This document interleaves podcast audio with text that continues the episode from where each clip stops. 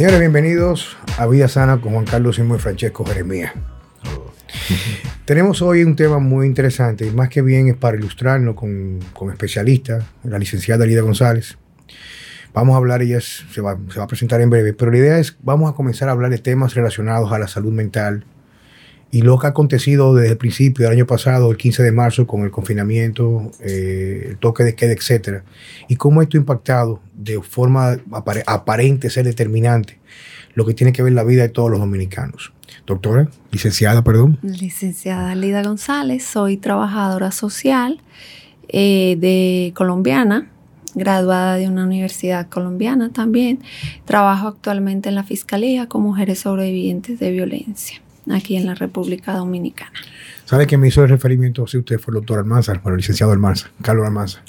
Ah. Él trabaja con mi hermana Ana Simó en Centro Vida, Vida Familia. Sí, realmente viene de Heidi Camilo, que es compañera mía. Sí, sí. Pues le, damos la bienvenida.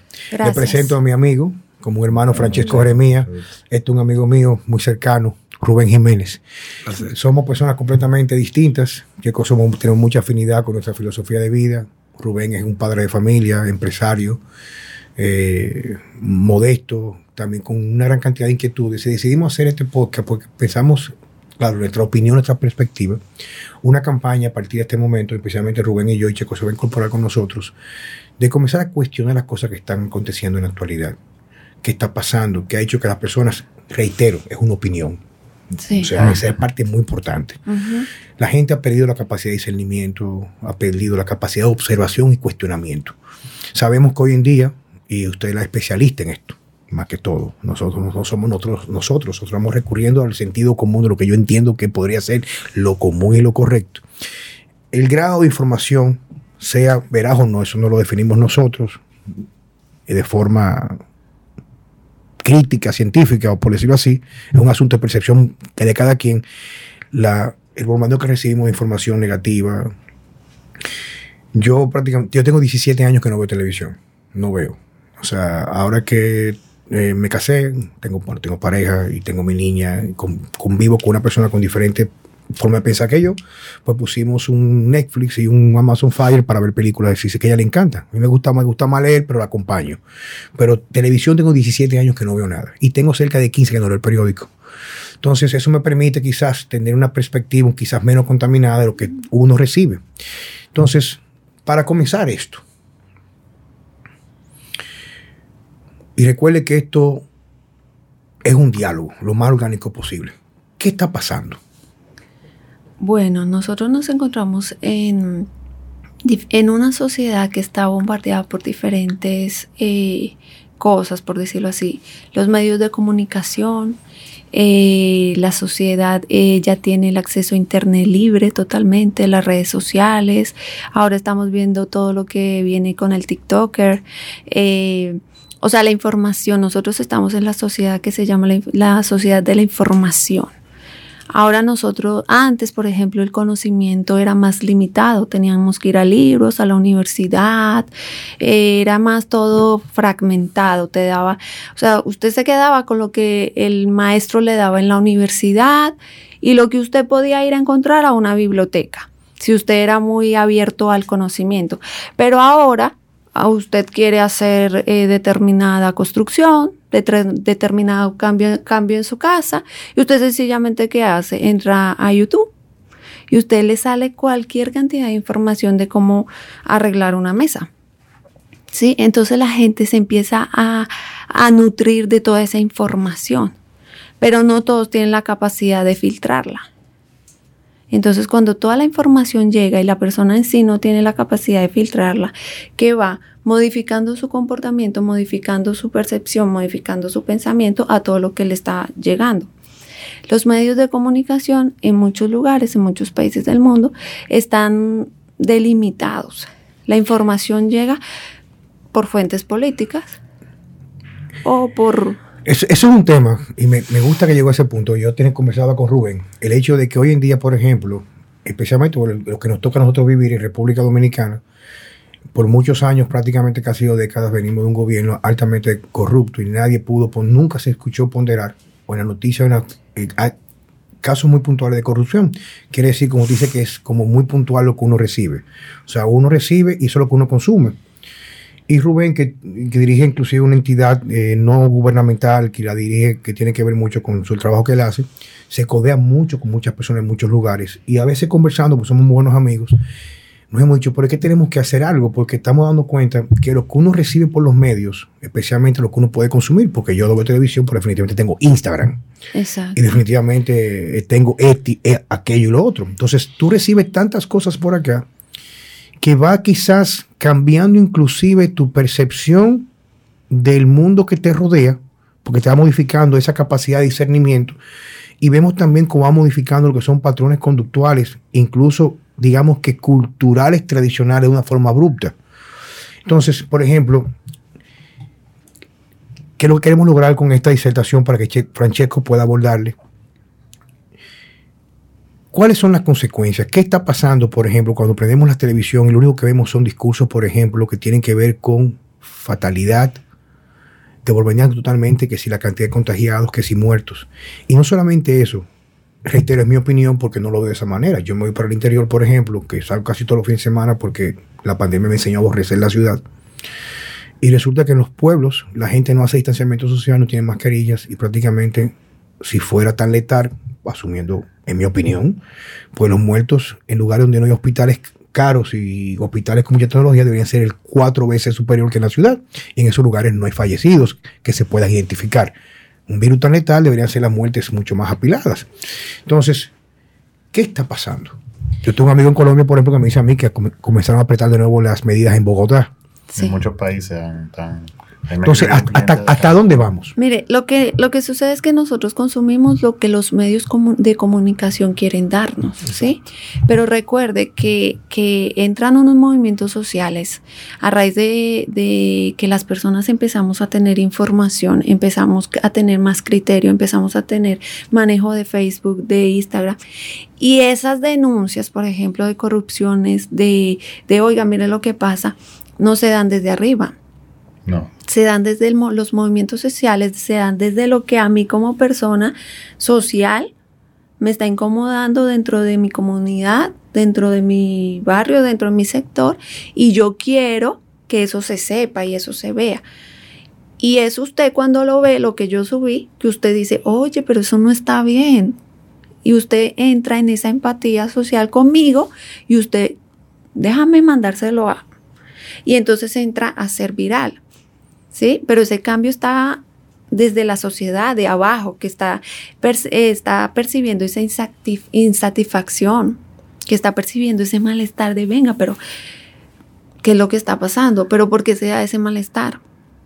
Antes usted sabía que había un presupuesto o que una institución se manejaba de X o Y manera y ya, ¿sí? Pero quizás usted no tenía información que sale con estos movimientos sociales, con estas redes sociales de, ah, mira, el video de fulano que está robando o el video de una niña que está siendo violada en una comunidad, eso antes no salía a la luz pública. Entonces, ¿cómo se despierta esa, sensibilidad social? ¿Cómo se despierta ese malestar?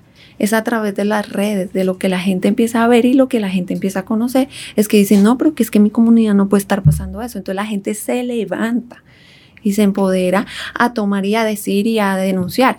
¿Qué pasa cuando esas denuncias no tienen... Eh, cuando una persona, una mujer, un niño fue violado o, o tuvo una situación y quizás la gente entiende que no, que su denuncia no tuvo mucho eco, que es lo primero que hace, un video y lo suben a las redes porque entiende que esa es la forma como ellos hacen más eco.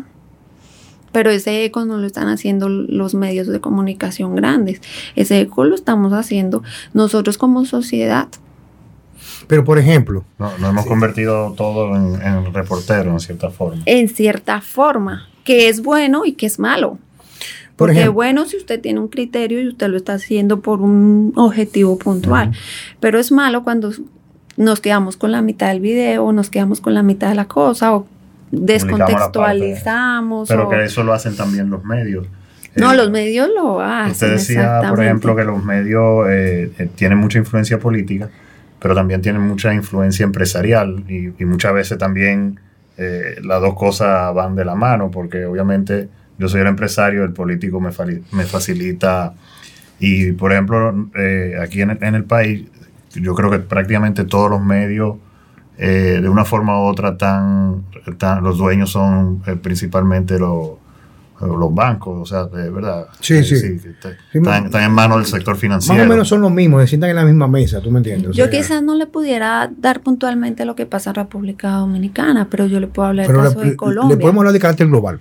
Exacto. Eh, por ejemplo, en Colombia, que es donde yo soy, allá hay fuerza política que manda la línea y usted ya, pero que cuando se levanta un criterio, y que usted lee, que usted dice, no, pero estoy recibiendo una información que no es coherente con lo que me están planteando aquí, y usted puede hacer como esa disertación y puede generar un, una crítica real de eso, es cuando la gente empieza a sentir eso. No esperes, pero es que no es verdad que si yo pago impuestos, si yo hago esto, si yo hago lo otro, se esté presentando eso. Pero eso solo llega con la información que ha llegado que nos está llegando, porque antes estábamos trabajando bajo el desconocimiento de muchas cosas, pero ahora usted entra, ¿qué pasa con la ley tal? ¿Existe alguna ley que, que obligue a un colegio a, a, darle los documentos a un niño que no paga? Sí, porque aquí en República Dominicana existe algo, una, un, como una ley, una norma que dice que los colegios no pueden retener los documentos que tienen que entrar a un consenso, a un acuerdo, sí, pero el desconocimiento. Hablando de, en esa misma vertiente, porque estamos un poco nosotros observando y aprendiendo de usted, porque la primera persona que viene que maneja ese tipo de, digamos, de competencia, ¿verdad? A nosotros nos preocupa mucho, pues somos padres, vi que creo que anda con su, su niño, ¿verdad que sí? sí? con su niño. Y creo que anda con su esposo, ¿verdad? Bueno, la cual la felicito, de familia. A nosotros nos preocupa mucho, por ejemplo, esa parte de la comunicación, que reitero que tiende a modificar la, parte repetitiva a lo que tiene que ver la percepción y puede modificar la conducta de un ser humano. Me podrá corregir usted a mí. Nosotros sentimos mucha preocupación hoy en día con los niños porque hay ciertos movimientos que son manejados inclusive por fuerzas que hacen lo mismo a nivel gubernamental para fomentar quizás lo que tiene que ver con las costumbres con las cuales nosotros crecimos. El caso está, por ejemplo, de la, de la agenda de, de la, de la gente de, la, de, género. Vemos, por ejemplo, ahora mismo como se está inclusive prohibiendo cualquier figura que pueda sustentar una figura de carácter masculino dominante entre los niños con los muñequitos, los cartones, ese tipo de cosas. Entonces, todo va como de la mano. Vamos viendo, por ejemplo, que Rubén me comentaba ahí muchísimas veces, está un poco tímido para hablar, pero tiene, una voz muy espectacular porque es muy dominante también. El hecho de que estamos muy preocupados. Pero eh, eh, eso que estamos viviendo nosotros, ¿de dónde, o sea, según usted, o sea, cómo nos podría explicar qué se está buscando con esa manipulación del estímulo ambiental en primer lugar? Sabemos también, por ejemplo, que los alimentos hoy en día distan mucho de lo que eran apenas tres o cuatro décadas atrás, lo cual causan algún tipo de trastorno que tiene que ver con perfiles endocrinos, etcétera, conductuales y de los transmisores. ¿Hacia dónde vamos el mundo hoy en día con todo eso que estamos viviendo? Primero nosotros debemos eh, ver que nosotros estamos haciendo copias de lo que ya en otros lugares ha pasado o está pasando y nosotros entendemos que ellos van en el primer cuando, exacto. Cuando, usted dice nosotros, ¿a, quién se refiere? A los latinos. Los latinos. Sí. Y, y dentro de ese nosotros, los latinos, eh, eh, ¿qué grupo específico es el que está haciendo la copia? Porque el gobierno, la exactamente, sociedad. la sociedad, el gobierno. Yo no tomo postura generalmente para decir puntualmente eh, es solo el gobierno, es solo la sociedad, porque, básicamente hay gente que se abanderan inclusive que están fuera del gobierno. Exactamente, o sea, básicamente el que recibe la información. hay cosas que suceden, por ejemplo, que uno dice, pero, pero ¿quién es el que está promoviendo eso? Porque realmente al final es como cuando tú tocabas ahorita el tema del COVID, que tú dices que dan unas informaciones que cuando tú te vas a los pueblos, que yo también lo hago los mismos, tú dices, pero ¿dónde que están? O sea, y tú le preguntas a la gente de qué manera tú estás absorbiendo eso, lo estás planificando, lo estás manejando. Y tú te das cuenta que hay algo que no cuadra. Por eso es la pregunta. No, siempre viene de un ente mayor, ¿sí? Pero que lo que sucede, que nosotros, eh, por ejemplo, si usted ve algunos movimientos como de los adolescentes ahora, ellos están enfocados en copiar eh, patrones de comportamiento, eh, cultura coreana. Sí. Y tienen un, eso, mira, pero eso no viene del Estado porque usted no ve que el Estado está promoviendo eso, no. Es culturalmente en, el ciclo vital, en los adolescentes, ellos siempre llegan a un momento en que quieren tener un, alguien a quien seguir, alguien eh, con, al que se quieren parecer. Entonces ellos han empezado a tomar la cultura coreana. Pero eso viene otra vez desde la sociedad de la información en la que nosotros, o sea, nosotros vivimos en una sociedad donde nosotros podemos ir, ahorita yo estaba ahí, ya puedo leer qué está pasando en Singapur, yo puedo estar viendo qué pasa en Corea, o sea, yo no tengo que ir a Corea para conocer Corea ya. Hasta por Google Maps, por usted hace un recorrido por una calle, usted conoce la cultura, usted sabe la comida, usted sabe de todo. ¿Sí? Entonces a eso me refiero, a que esa información llega y sin aún estar en un ente, la persona está decidiendo si la copia o no la copia. Sí, entonces nosotros ahora eh, se le llama mucho que nosotros estamos en una sociedad líquida.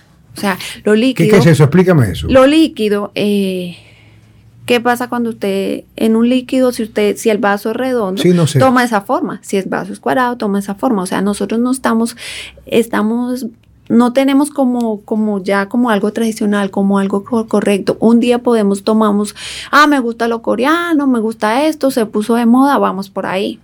Al otro día, no, se puso viral otra cosa, eh, ahora no son los coreanos, sino son los mexicanos. Aprendíamos un, concepto nuevo, sociedad líquida. Sí, de Sigmund Baum. o, sea, que eh, fácilmente se, se moldean. Bueno, pues me refiero, para mí es nuevo. Sí, realmente eh, viene, ahí también se, se despliega mucho lo que es el amor líquido. ¿Qué es el amor líquido? No, cuando estamos muy ahora de moda también se ha puesto soltar deja eso, suelta eso, no te estreses con eso, eh, no funciona ya, mi paz, mi amor, sí. Pero tampoco nos han educado mucho, o antes estábamos muy educados en retener un poco, en buscar, en ver la forma de si funciona en, cuanto a, una relación. ¿Quién define qué es correcto, sí o no? No, ya los valores y todo eso es subjetivo. Wow. Porque antes, por ejemplo, nosotros venimos de sociedades tradicionales donde eh, viene un conocimiento de lo que es lo religioso, eh, Dios frente a la Biblia. Eh, por ejemplo, este es un país muy religioso en cuanto a la cultura evangélica, de la creencia evangélica. Entonces es un país tradicional en cuanto a los valores. Todavía yo siento que aquí tradicionalmente hay muchos valores. Pero como dice subjetivo, por ejemplo, no, porque es que para usted lo que, o sea, hay algo que para mí no es bueno, pero... A ver, ejemplo. hay, algo, que yo quisiera, por ejemplo. Yo entendí eso. por ejemplo, los valores que tiene un delincuente tiene sus valores. Ahora, si nosotros no vamos a los principios, eso no varía. Pero que es que para él no es así. Si no, no, yo entiendo, pero por ejemplo, si nosotros hablamos de que los valores ahora han cambiado mucho, siempre y cuando tú no te plantas en principios, porque los principios son como Fabio, eso no cambia. Por ejemplo, eh, tú mencionabas en una ocasión, si te tiraste de un sitio, te vas a, matar. Hay, principios. Sí, lo que pasa es que eh, esta parte, fíjate que es muy interesante. Por eso yo quería que la licenciada viniera aquí cuando a conversar con nosotros, porque nos va a nutrir a nosotros y al público que nos sigue. Y es lo siguiente. Usted me dice, amigo, lo que pasa es que es muy subjetivo. Sí es subjetivo, pero yo lo que entiendo es que en la actualidad, cuando recurrimos a esa parte de la comunicación, creo que hay una guerra desleal. Porque socialmente, hoy en día, mm, sé que hay casos muy atípicos, quizás el suyo, pero Francesco trabaja conmigo, somos compañeros de trabajo, y él saca un tiempo muy definido que es inquebrantable para compartir con sus hijos la tarde completa. Se siente estudiar con eso. Pero eso, no es lo, eso no es lo típico, eso es lo atípico. Entonces, tú, se está creando una sociedad donde hay una manipulación, donde hay una corrupción metida de una forma tan incrustada donde ya nuestros gobernantes y legisladores no velan por nuestros intereses como están supuestos a ser una democracia representativa, sino simplemente llegan ahí para favorecer a ciertos rubros, digamos, cualquiera que sea, y cobrar a través del lobismo para fomentar e implementar leyes. Pero ¿qué pasa? Tú dirás, bueno, yo tengo leyes, pero en mi casa yo tengo la capacidad de ser un rol a seguir con mis hijos. Pero la sociedad te vende a través de la comunicación de que la felicidad no es estar con los hijos, sino sería trabajar para comprar un carro nuevo. Entonces, ¿qué pasa? Hay, hay, hay, una, hay una competencia desleal porque aparte que ya en los lugares que los hijos nuestros van a compartir, a hacer comunidad, se está fomentando por copiar a otras, digamos, potencias a nivel de países donde lo que ellos reciben no es lo que nosotros quisiera para nuestros hijos, pero tampoco tenemos la posibilidad de tener una batalla campal equitativa para yo poder contrarrestar con tiempo con mis hijos para crear un equilibrio de discernimiento. Entonces, a mí lo que me preocupa es que yo he visto un grado de complacencia y domesticabilidad de las personas los latinoamericanos, donde en la actualidad, y esa es la parte de la pregunta para usted, en la actualidad no se cuestiona nada. Pero, pero, perdón, no solo, no solo eso, porque hay gente que sí, pero es más fácil que porque a mí me escribe mucha gente que, ah, sí, yo estoy de acuerdo contigo. Pero no hace nada. Pero no hace nada. Exacto. Pero por ejemplo, es más fácil y con, pero, pero voy ahí. Con la corriente. Una pregunta personal. ¿Qué edad tiene usted? Yo 33. Ok, quiere decir que usted pertenece a una generación y yo pertenezco a una completamente aparte, porque tengo 50 y tanto. Yo cuando tenía, y Rubén va de la mano conmigo porque éramos amiguitos, de, yo le llevo un par de años Rubén, pero son como dos o tres. En este país, en este país, que algo que nadie se cuestiona, de carácter social digamos, psicosocial. En este país, cualquier medida, ya con el tiempo que llevamos con pandemia, o cualquier medida que atentara contra los valores fundamentales, principios fundamentales de valores tradicionales, porque ya estamos en una sociedad líquida, como usted dice, aquí hay manifestaciones agresivas de, de, o sea, de, repudio o lo que fuera, o sea, pero ahora tú sientes, como digo yo, se ha creado todo un engranaje sistémico, sistematizado poco a poco, donde quienes nos gobiernan, como ya no le interesa gobernar para nosotros, sino para la complacencia de lo que es ha a ser la maldición para Juan Carlos Simón de la globalización, para mí lo es, en mi opinión, donde han permitido introducir ciertas cosas que eran de carácter de regulación y se ha legalizado. Por ejemplo, en este país la marihuana está legalizada. Porque todo el mundo sabe quién la lleva, quién la vende, dónde está, y la policía sabe y no hacen nada. Pero todo el mundo sabe, y usted muy bien sabe, que el consumo agresivo de marihuana crea automáticamente una dependencia para, porque reemplaza la producción de GABA. Y cuando tú no tienes GABA, va la dopamina luego. Y el que no tiene dopamina no tiene capacidad de tomar decisión ni discernimiento. Te convierte automáticamente en un robot o en un animal fácilmente domesticable. Entonces, aparte de eso, tenemos el bombardeo de antivalores, que lo que fomenta la gratificación inmediata. Donde tú lo que escuchas prácticamente, anteriormente en este país, hace 15, 20, bueno, 20 no, 25, 30 años, había mecanismos reguladores para ver qué podían consumir por los sentidos, la música y la visión, los jóvenes hoy en día. Hoy en día tú tienes un discurso distinto y eres censurado, pero aquello que es antivalores es promovido.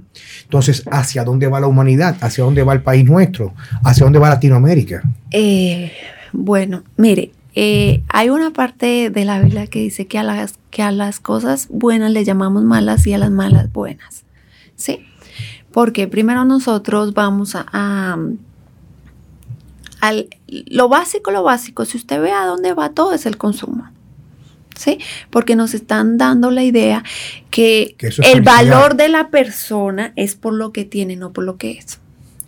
Vivimos en una, en una sociedad de etiqueta, no de contenido. Y nosotros, y le voy a decir con mucho respeto, yo tengo 10 años aquí en la República Dominicana y he visto eh, muchas cosas, pero el dominicano como tal le gusta aparentar, o sea, vivir como proyectar, ¿verdad? Claro que sí y proyectar muchas veces cosas que no puede mantener o sustentar.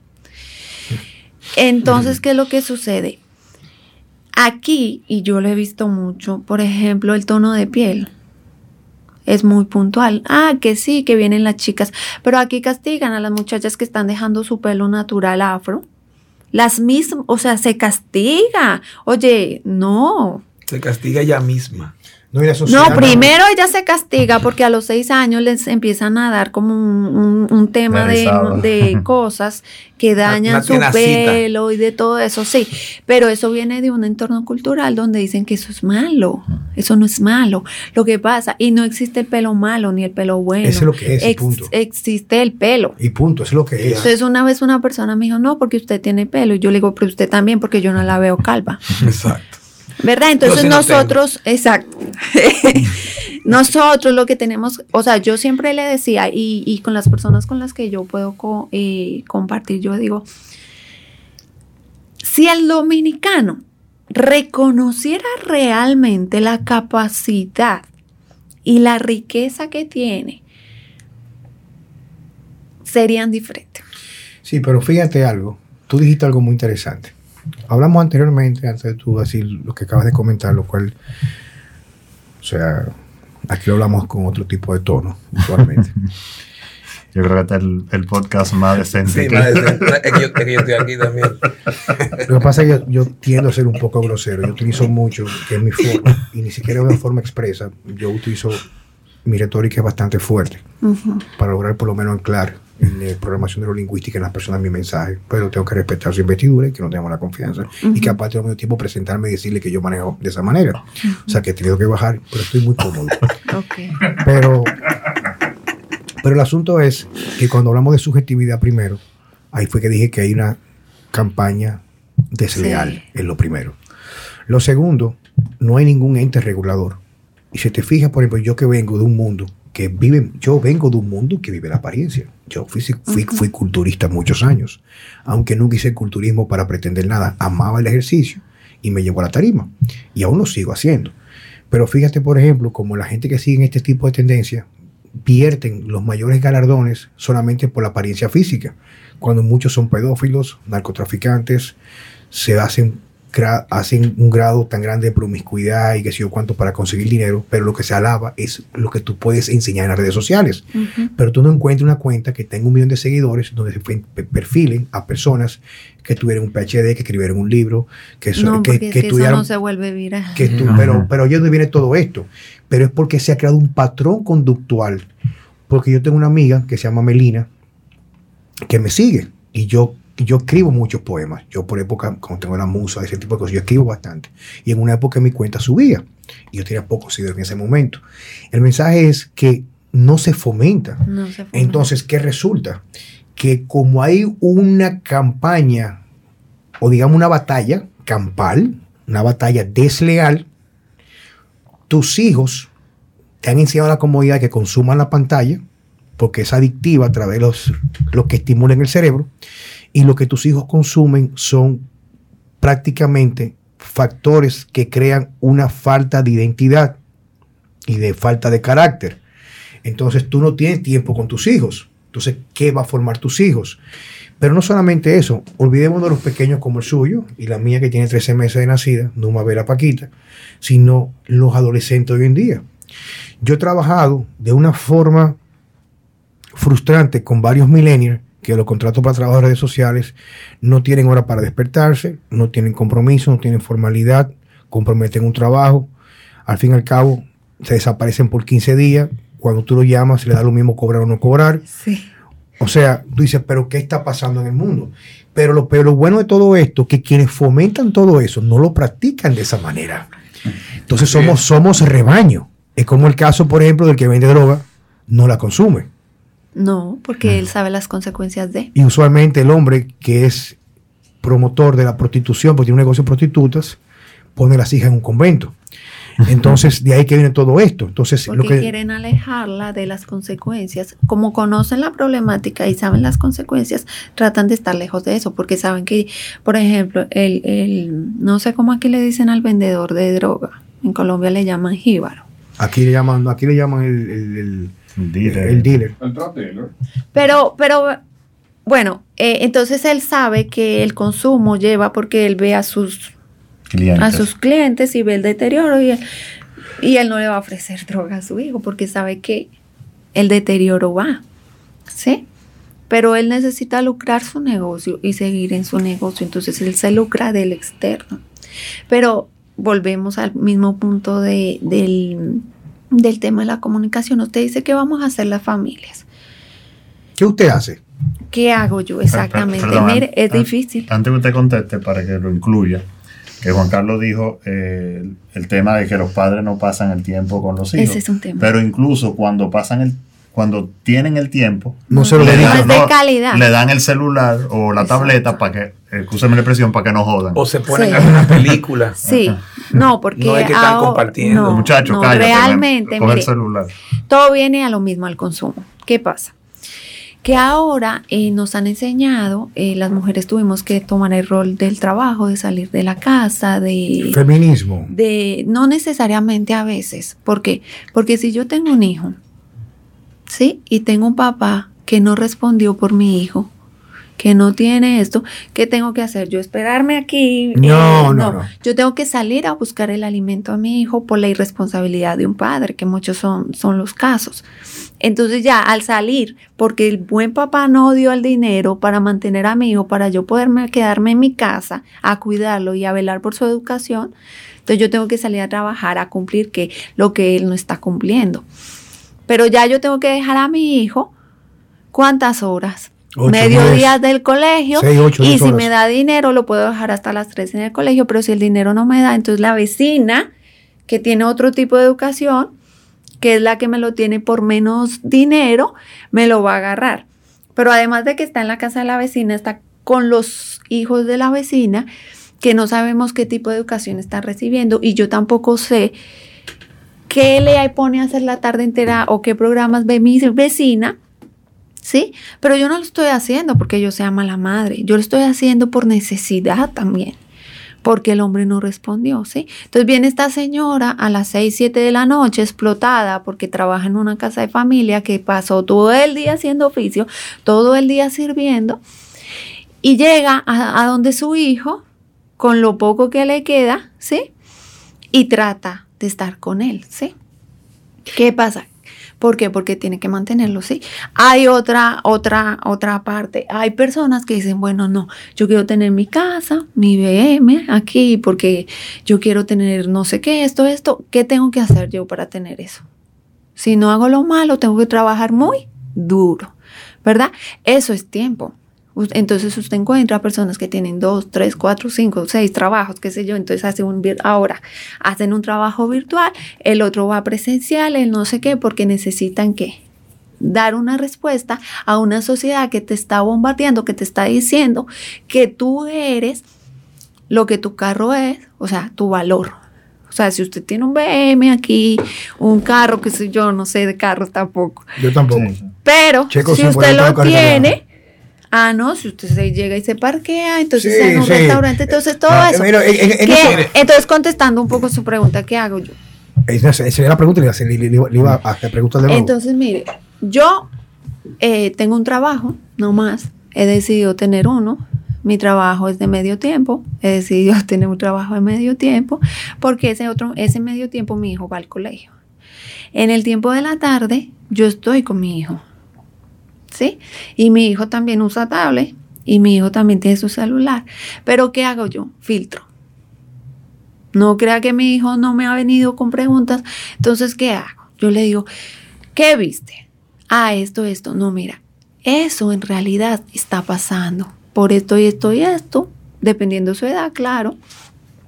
Pero eso en realidad no es así, porque lo correcto es esto, esto y esto. ¿Sí? Yo no puedo mantener a mi hijo en una burbuja. No estamos claros. No, pero decir que lo que hay, yo hay una competencia hago- desleal.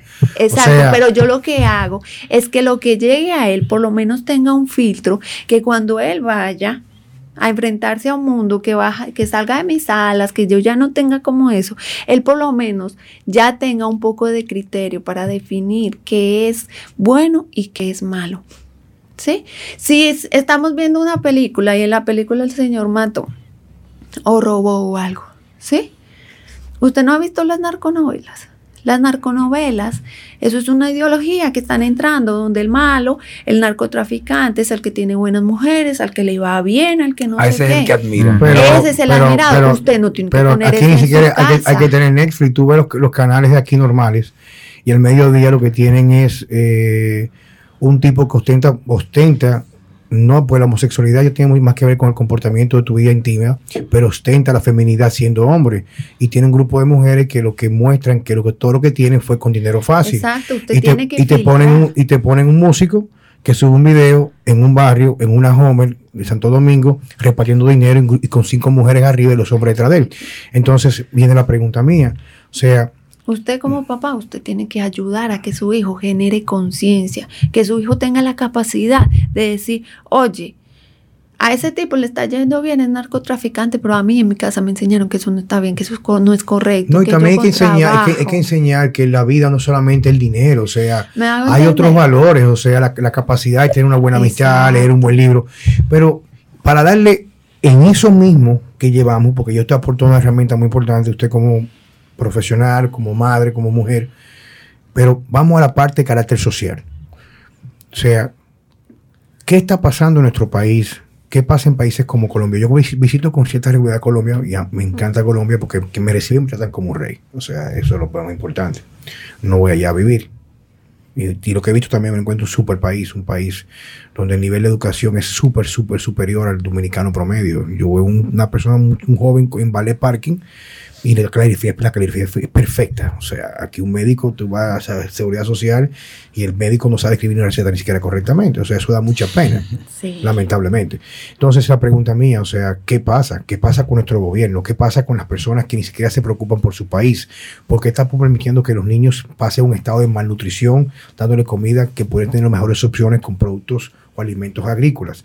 ¿Por qué no creamos entidades que puedan regular lo que nuestros hijos consumen? ¿Por qué no agarramos y regulamos y hacemos campaña para educar para que la mujer, que usualmente no es hija de una familia adinerada, pueda planificar bien su vida para no quedar embarazada? ¿Por qué fomentar si el embarazo, pero a lo mejor también fomentar el, el aborto? Y no tengo una posición con el aborto, o sea, yo no la tengo. No la tengo porque no la tengo, o sea, en ese sentido. Pero el tema es, ¿por qué vivir en las ramas? ¿Por qué no buscar la raíz de los problemas? ¿Por qué no encontrar una solución a todo esto? Porque muchas veces el asistencialismo eh, genera esa dependencia como de borregos. Porque hay un refrán que dice, ¿por qué no le das, eh, porque le das el pescado, pero no le enseñas a pescar? Porque si tú le enseñas a pescar a una persona, ¿qué genera? Independencia. Independencia. El asistencialismo genera dependencia. Yo una vez estaba, esto es una anécdota muy, muy, interesante, escucha esto, Rubén, Checo, señora. Yo estaba, llegué, oye, esto, Edgar, es chulísimo. Yo llego, estaba el gobierno pasado, hace ya hace como dos años más o menos, y fui a ver un dermatólogo, uno de los mejores dermatólogos del país, eh, un señor de mucha edad, y, y es muy jocoso. Tú llegas y te dice que dime, tigre, que sé yo cuánto, y, y es de los mejores derma- dermatólogos de la vieja escuela. Casi no te manda, todos son remedios. Te dice, mira, de comer disparate, que eso es de comiendo disparate. Y ese día había como una, había un paro de una entidad de transporte.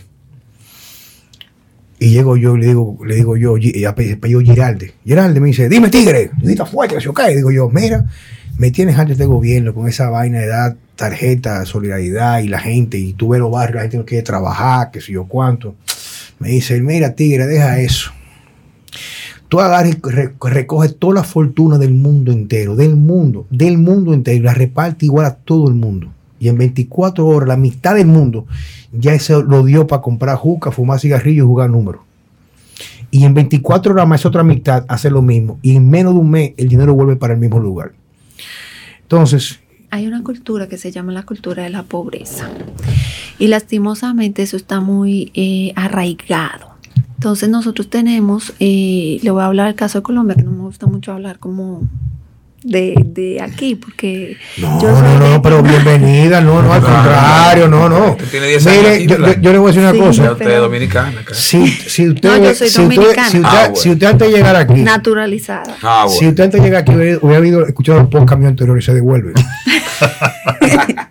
No, yo conozco mucho el tema de las periferias, de los barrios, de todo eso, pero te voy a hablar un poco de lo que es mi experiencia en cuanto al tema ese de, del tema de la pobreza, el asistencialismo.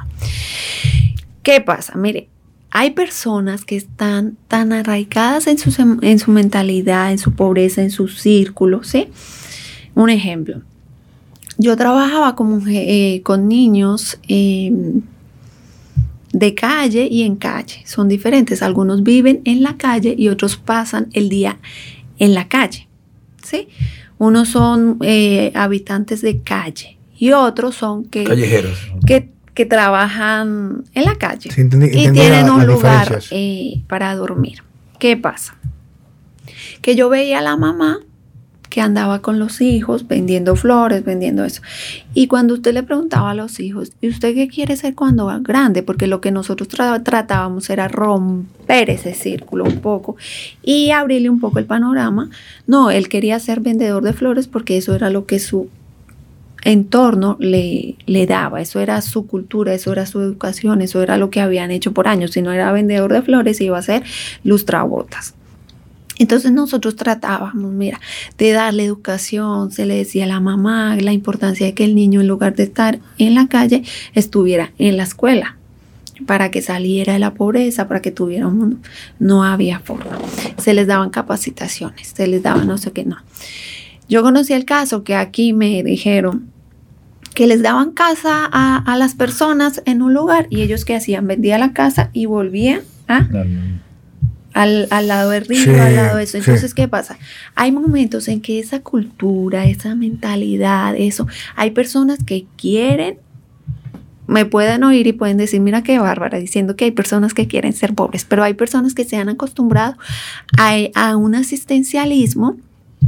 Es bueno tener un seguro, es bueno y eso puede dar la calidad de vida, pero usted no les va a ver un esfuerzo por romper ese estilo ¿sí? Muchas veces cuando esas personas tienen acceso al dinero, si usted va y visita las periferias eh, de Bogotá en ese caso, allá hay televisores en una casa pobre cuando se hacen visitas domiciliarias, que yo decía, miércoles por el televisor. Y en mi casa. Sí. Sí. Pero eso sucede aquí también. Entonces usted dice... El mejor celular. oh, pero iPhone 11 y yo digo, pero ¿y cómo hacen? Pero ¿qué es lo que pasa? Que ellos están, primero, eh, adoctrinados por una sociedad que viene de consumo, donde el valor se lo dan las cosas que tiene. Oh, y lo otro, usted lo puede llevar a la universidad. Yo conozco personas que se les han dado becas universitarias, que no, porque ese es su entorno, ese es su estilo de vida, ¿sí? Entonces, cuando usted tiene programas eh, para enseñar a pescar y no para dar pescado. Muchas veces esos programas no tienen participantes. Pero yo, te voy, a hacer, una pregunta, licenciada, que en realidad nosotros hemos hecho una, hemos hecho una buena tertulia y a mí me gusta siempre preguntar por qué pasan las cosas, que es donde creo que realmente vamos a, terminar llegando en lo que es la, la, conversación que tenemos hoy. Porque en realidad yo veo que sí es bien es cierto que la sociedad funciona en torno al consumo, que muchas veces pudiéramos estar mal catalogados porque entendemos que el hombre y la mujer asumen roles diferentes. y siempre me voy al tema de los animales, porque entiendo, o me voy a miles y miles de años atrás, cuando el hombre tenía que salir a cazar. O el, y, para, hacer trabajo fuerte. El trabajo fuerte y la madre era que cuidaba a los hijos. O sea, es lo, es lo que usted está haciendo de una manera más moderna cuando toma un trabajo de medio tiempo y dedica esa parte importante a cuidar a los hijos. O sea, cuando eso pasaba, no había la delincuencia que ve ahora, no, no pasaban las cosas que pasaban ahora. Pero, ¿qué es lo que sucede? Los padres tenemos la responsabilidad de cuidar eso en el hogar. Por un tema de consumo, por un tema de que queremos más cosas, de que queremos, queremos, queremos, queremos y queremos, no nos ocupamos de hacer las cosas que tenemos que hacer, que son las con las que nos enseñaron a nosotros, como nos criaron a nosotros. Sin embargo, donde entra el punto importante, cuando algo se sale de contexto, tiene que entrar alguien a poner orden. Y si ese alguien que está para poner el orden no lo pone, pues obviamente el caos va a continuar. Es como cuando, bueno, Juan Carlos, tú estás estudiando psicología, a mí me encanta también eso, leo muchas cosas que tienen que ver con inteligencia emocional. Llega un momento, y Juan Carlos lo sabe, que los libros, que las terapias no te van a funcionar y tú tienes que medicarte. Ya esos temas de depresión extrema, hay que medicarse. Entonces, el gobierno debe ser el llamado a poner orden a crear las condiciones para que la gente... Es que no le interesa. Eh, sí, aquí que vamos, a crear las condiciones para fomentar esa cultura. Por ejemplo, nosotros vemos cómo aquí la gente, tú, tú te preguntas, ¿y el dominicano qué es lo que ella? Americano, mexicano, colombiano, haitiano, o sea, ¿de qué es lo que es el dominicano? ¿Qué es, el dominicano? Ya no, ya el dominicano no se sabe lo que es. Ya, yo me pregunto, cuando el turista viene aquí, cuando el turista viene aquí a este país, que viene buscando, por ejemplo, el merengue, lo que, ¿qué, qué es lo que encuentra? Encuentra otra cosa. Entonces, mi pregunta es, licenciada, eh, Puede ser que usted no tenga la respuesta. ¿Por qué es que el gobierno no asume su posición de velar? De velar. Pero es que a no le interesa, viejo. Sí, pero ¿por qué que no le interesa? recuerde que, bueno, yo no le puedo decir porque el gobierno. Eh, Los gobiernos, porque no pasa aquí nada más. Eh, no puedo decir X o Y gobierno, pero también eh, recuerde que los gobiernos del mundo responden a intereses a compromisos. Pero que le acabo de decir, licenciada, que en realidad no le interesa. O sea, ¿tú crees que yo le, tú crees que yo le interesa? Yo sé que no. ¿Tú crees que yo le interesa que... Haciéndome el pendejo. pero tú crees que tú crees que yo le interesa. yo le voy a poner sencillo. Para me gusta aterrizarlo rápido. Yo no doy mucha vuelta. A mí me dice una clienta mía, coño, pero, escúchame, coño. una vez se jode tanto, pero mira, ya más aquí en 20 años, todos los niños no van a saber quién fue Juan Pablo Duarte. A lo mejor Juan Pablo Duarte se quemó la pestaña para tener un, país eh, independiente. Aquí le pregunté yo a una muchacha joven en las elecciones, ¿por qué tú vas a votar? Ah, por Leonel Fernández, ¿por qué? Porque él habla bonito. Es duro. Entonces, aparte de eh, eso, no hay criterio. No hay criterio. Entonces tú agarras, por ejemplo, y tú le preguntas, tú vas a la Huasca, una persona hizo eso en estos días, hace como un año atrás, un muchacho que hace como encuestas como medias bochornosas para saber y poner a la gente como en ridículo. Carlos Durán. Él agarra y va a la UAS estudiante de medicina de término. ¿Tú sabes quién es Juan Pablo Duarte? Eh, eh, que, no, ¿Quién es Emilio Prudón? Ah, un reggaetonero. Ah, sí, yo escucho, o sea, ah. da vergüenza eso. Pero lo que yo digo, ¿tú crees que eso no se fomenta a través del Ministerio de Educación? ¿Tú no crees que un país que quiera vender la reforma de educación a través de construir colegios sobrevalorados, sin magisterio adentro, ellos no están conscientes de lo que están haciendo?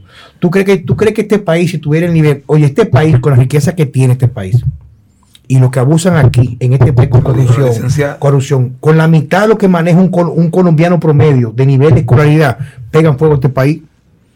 Mire, yo le voy a decir algo que hoy me enteré, que fue, que fue muy triste. Pero hay que ver que se bueno que lo tratemos más adelante, o en otro podcast, que es el tema, si no lo digo me va a dar un infarto, Carlos. Pues arranca. El tema del pension escolar. Ah, bueno, después te hablamos. Eh, eh, mire, yo le voy a decir que a mí me causa eh, un poco de tristeza encontrar a personas. Mire, en cartas que yo a veces recibo, errores de ortografía, que además se pueden corregir con Word. Y no, en serio, o en mensajes de WhatsApp, o, o muchas cosas. Y yo digo, ¿qué fue lo que sucedió. O sea, sí, existen personas muy estudiadas, muy brillantes en este país, pero hay un grupo eh, que uno dice, ¿qué fue lo que pasó con la educación? ¿Qué es lo que está pasando? ¿Qué, qué, qué es lo que pasa realmente con la calidad de la educación? Porque uno sí encuentra que, los gobiernos, existe una calidad. Mira, te voy a dar respuesta. Y, y me atrevo a decir que no es tanto opinión, porque es demostrable. Aquí se mantuvo, se mantuvo, claro, con todas sus imperfecciones, se mantuvo un alto enfoque patriótico a fomentar un dominicano con criterio de educación hasta el gobierno de Joaquín Balaguer, arrastrando la dictadura. Sabes que las dictaduras son patrióticas. Como dijo un amigo mío, yo le dije, el, yo le dije el, que el presidente anterior era dictador. Dice, no, no es dictador, porque los dictadores creen que son dueños del país y los dueños nos roban de su propiedad es de ella. Lo que tenemos es un bandido. Eso fue el gobierno anterior. Y usualmente, desde la. Bueno, usted no vivía aquí, desde Trujillo, aquí por ejemplo no existían escuelas privadas. Y cuando Joaquín Balaguer, los hospitales públicos, públicos, no soy balaguerista, ¿eh? Hablando de resultados. Los hospitales públicos, incluso la gente de dinero en este país, hablaban con militares para poder ir a los hospitales militares porque eran más avanzados tecnológicamente y los, los, los profesionales eran mejores que los que no eran militares. Hoy en día es todo lo contrario, en nombre de la democracia, que tal cosa no existe, porque la democracia se fomenta en país educado para poder elegir su futuro. Y el que no conoce su pasado no puede elegir su futuro. Entonces, ¿qué ha hecho el gobierno? El gobierno ha comenzado a desmembrar poco a poco los valores fundamentales por los cuales un país o una persona se siente con autoridad y derecho para exigir por la patria de la cual él vive. Hoy en día lo que hay es marihuana, lo que hay es juca, lo que es reggaetón, dembow. Lo importante en los barrios es tener unos, tenis Jordan o, una hebilla Louis Vuitton que no es Louis Vuitton o con un teléfono nuevo. Entonces, entonces, entonces lo que pasa con todo esto es que eso se fomenta, porque se fomenta. El problema es que se fomenta. Pero no solo en los barrios. Pero que, eso es como aquí, por ejemplo. El que fuera del barrio tiene los, recursos a lo mejor. Pero es un tema de, identidad. Sí, pero que un poco, es un poco lo que dice ella. Y si tú, si tú te pones a pensar en la mayoría de la gente, o sea, aquí el dominicano, y yo pienso que eso es algo que se copia mucho del modelo americano vive una vida eh, muy por encima de sus posibilidades. ¿Y cómo lo hace? A base de, deuda. Entonces, como dice, como estaba diciendo ella, y, va un poco con lo que dice Juan Carlos, la gente tiene que matarse trabajando para pagar deuda para vivir una vida que no es la que, ¿entiendes? Señores, mantener pero yo creo que el problema, un problema muy fuerte que se ve aquí es el problema de identidad, de amor por lo propio, de amor por, la tierra, de amor por, por lo que es. Yo recuerdo que cuando yo me fui a ser dominicana, a jurar bandera dominicana, a mí me dieron un cuestionario como de 30 preguntas de, de cultura dominicana. Y yo me siento muy agraciada porque mi esposo es dominicano y él me ayudó a responderlo. Pero yo hice como el experimento social de cuánto sabían los otros de... Ah. Entonces me pareció bastante difícil y triste. ¿Qué le voy a decir yo? Por ejemplo, digamos, yo fui educada. Yo estoy aquí, bueno, porque me enamoré y vine. Pero, pero yo soy orgullosamente colombiana, yo conozco mi territorio nacional, yo sé cuántas provincias hay, qué capitales tienen, eh, yo conozco las riquezas de mi tierra, yo conozco los límites, yo conozco los países, pero ¿por qué? Porque a mí de pequeña me lo enseñaron. En pero cuando yo fui a Colombia la primera vez, mi amigo Roland John, que es como un hermano para mí, y no éramos muy cercanos, pero se sentía muy agradecido de mí, me puso un chofer él trabaja por una compañía más grande allá, una persona con una buena posición económica, empleado, pero buen pago. Y me puso un chofer, un chofer, un chofer. Y el tipo me llevó, el tipo me llevó a, a, todo, me llevó a, Andrés Carne de Chía, me llevó a, a, la, a, la, Catedral de Sal. Y el tipo iba en el camino hablándome de demografía, de historia, de historia, de crecimiento demográfico. Oye, no el chofer, y, me iba explicando, mire, lo que pasa es que aquí el metro cuadrado cuesta tanto, cuesta tanto. Y el tipo, yo lo invité a, lo, invitaba a comer conmigo al restaurante. Y era, daba gusto, la conversación con él estaba a nivel de cualquier persona, sin importar que fuera médico o no. Quiere decir que la educación fundamental, la básica, no importa de dónde venga, es buena. Entonces, viene la observación. Para no darle mucha larga a esto, pues tenemos que ir concluyendo, todo tenemos ya un poco tarde, aquí está hablando su esposo y su hijo. Es bien sencillo. Yo siempre digo que decimos en cada uno, ¿qué está pasando? Hacia dónde vamos. Las pocas personas, me considero de ese grupo, a lo mejor yo estoy equivocado, no sé, que me considero con un poquito más de conciencia despierta, a poder ver mucho más allá de lo que tiene que ver lo que me venden, sino que tengo sentido crítico, observo, cuestiono, esto, me puedo comer el bizcocho, pero si me cae mal no lo compro más. Es tipo, ¿hacia dónde vamos? ¿A qué lugar vamos a llegar? En una sociedad en la cual lo que se está fomentando prácticamente es una generación asexual, se está fomentando una generación asexual donde lo ideal no la inclusión. Lo ideal es la homosexualidad. Reitero, no es un asunto de en contra, sino a los niños. Quieren castrar el patrón masculino dominante, el patrón de madre que ostenta y vive orgullosa de sentirse mamá, como usted, que tiene un rol determinante, trabaja, pero da una prioridad a criar a su hijo.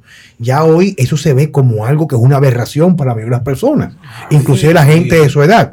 Entonces, ¿hacia dónde vamos? ¿Qué está pasando con el mundo? ¿Por qué aún nos seguimos comiendo el mismo discurso cuando vemos que todo lo que hay no encaja con nada lo establecido, inclusive con los manejos de pandemia? Es todo, es cuestionable. Yo creo que, que, que lo que nos... Quizás usted cree que son pocos, Pero realmente cuando uno se sienta a hablar, a, creer, a pensar, a dialogar, a hacer un análisis crítico real, son más personas. ¿Dónde están? están callados. Es lo que dice Francesco, pero ¿por qué se callan? Porque no, no generan. Porque mire, por ejemplo, yo conozco, no mucho, eh, mi esposo eh, escucha mucha economía, mucha cosa. Entonces él escucha triálogo, es un economista, triálogo, está en, en, en YouTube. El hombre plantea temas dominicanos, es economista, creo. Y él dijo cosas de los combustibles y todo eso. Pero mire, un, hombre que a mí me parece brillante y que da conocimiento y, brillante. Mire a ver cuántas reproducciones tiene. No, yo sé prácticamente nada. ¿Verdad? ¿Por qué? Porque eso no... Y, y cuántos suscriptores tiene y cuánto no sé qué y cuánto sí se más. Entonces yo, por ejemplo, yo soy una persona que no suelo... Yo siempre estoy como en mi línea. Sí. Yo no suelo ir como para donde va Vicente, para donde va la gente, así no. Yo hago mi análisis crítico.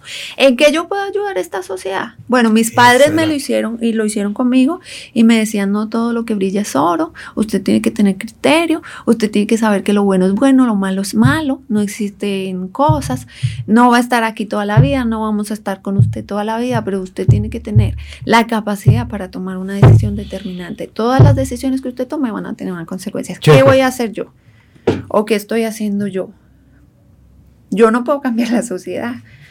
Pero yo estoy sumando una semillita que tiene que germinar. y así sucesivamente. Porque usted cree que somos pocos. Pero de que hay, los hay. Los hay, de verdad, existe. Están ahí. Tenemos que comenzar a unir esas personas. Pero que ese, e, ese cúmulo de, de gente que va para donde Vicente son más, es verdad, porque son más, pero hay gente con mucho criterio. Yo conozco una chica que estudia medicina en la UAS que tiene un criterio excelente, me encanta hablar con ella, mirar el tema.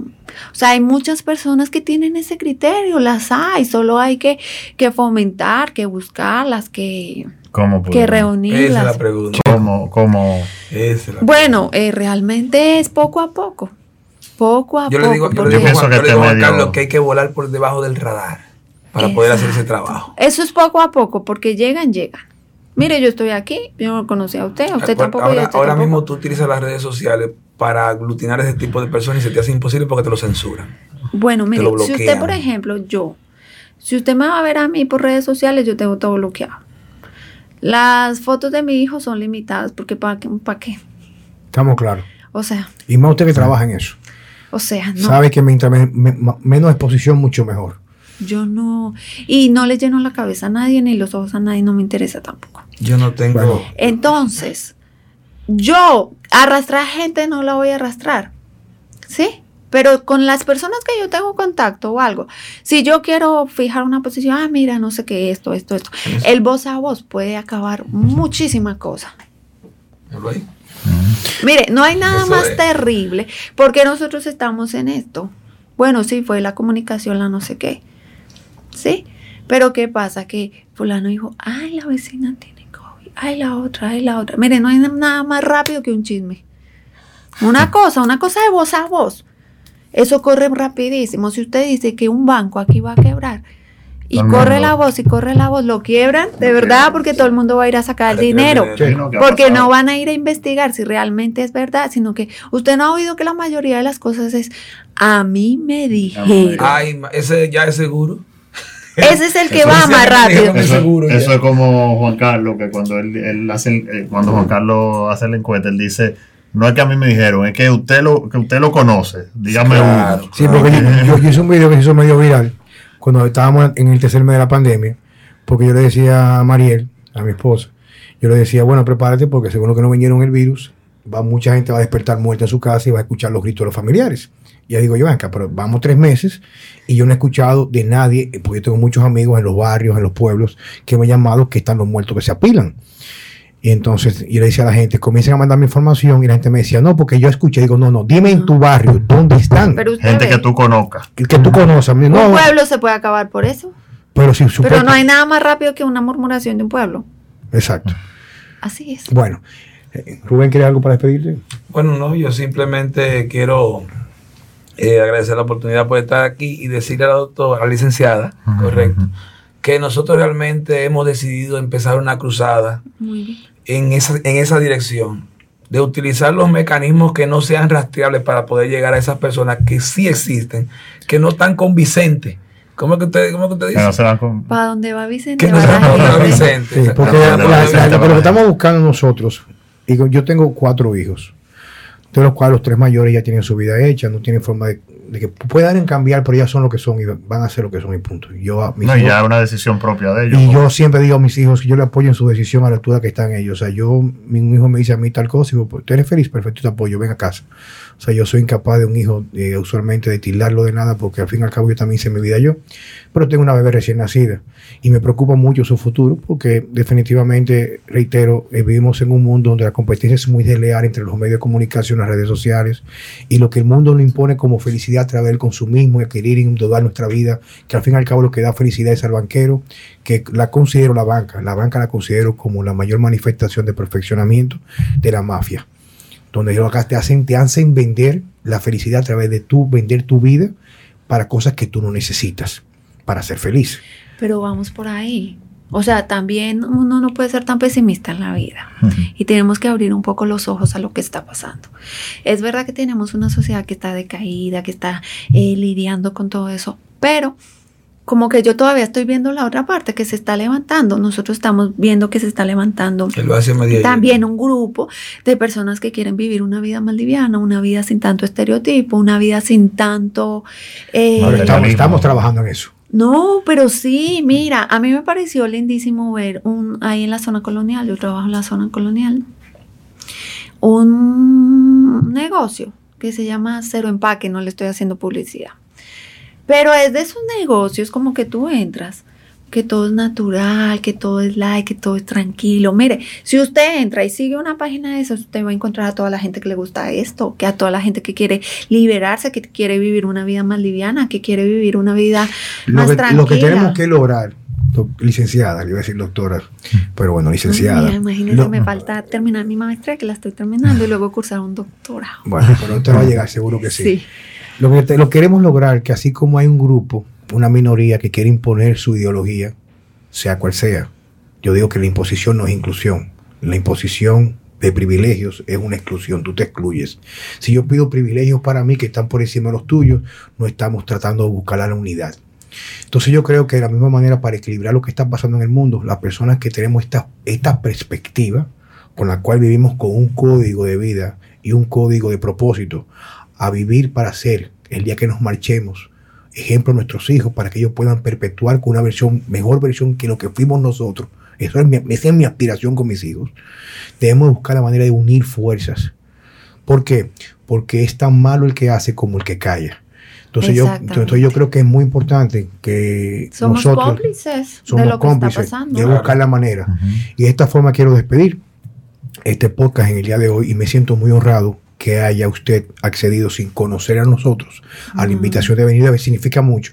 Porque creo en muchas cosas, ve. Bueno, pero, reitero que yo soy un hombre que vive en gratitud. Gratitud por la familia que tengo, lo que tengo, lo que tengo que pensé que no iba a tener, lo que nunca voy a tener. Lo agradezco todo.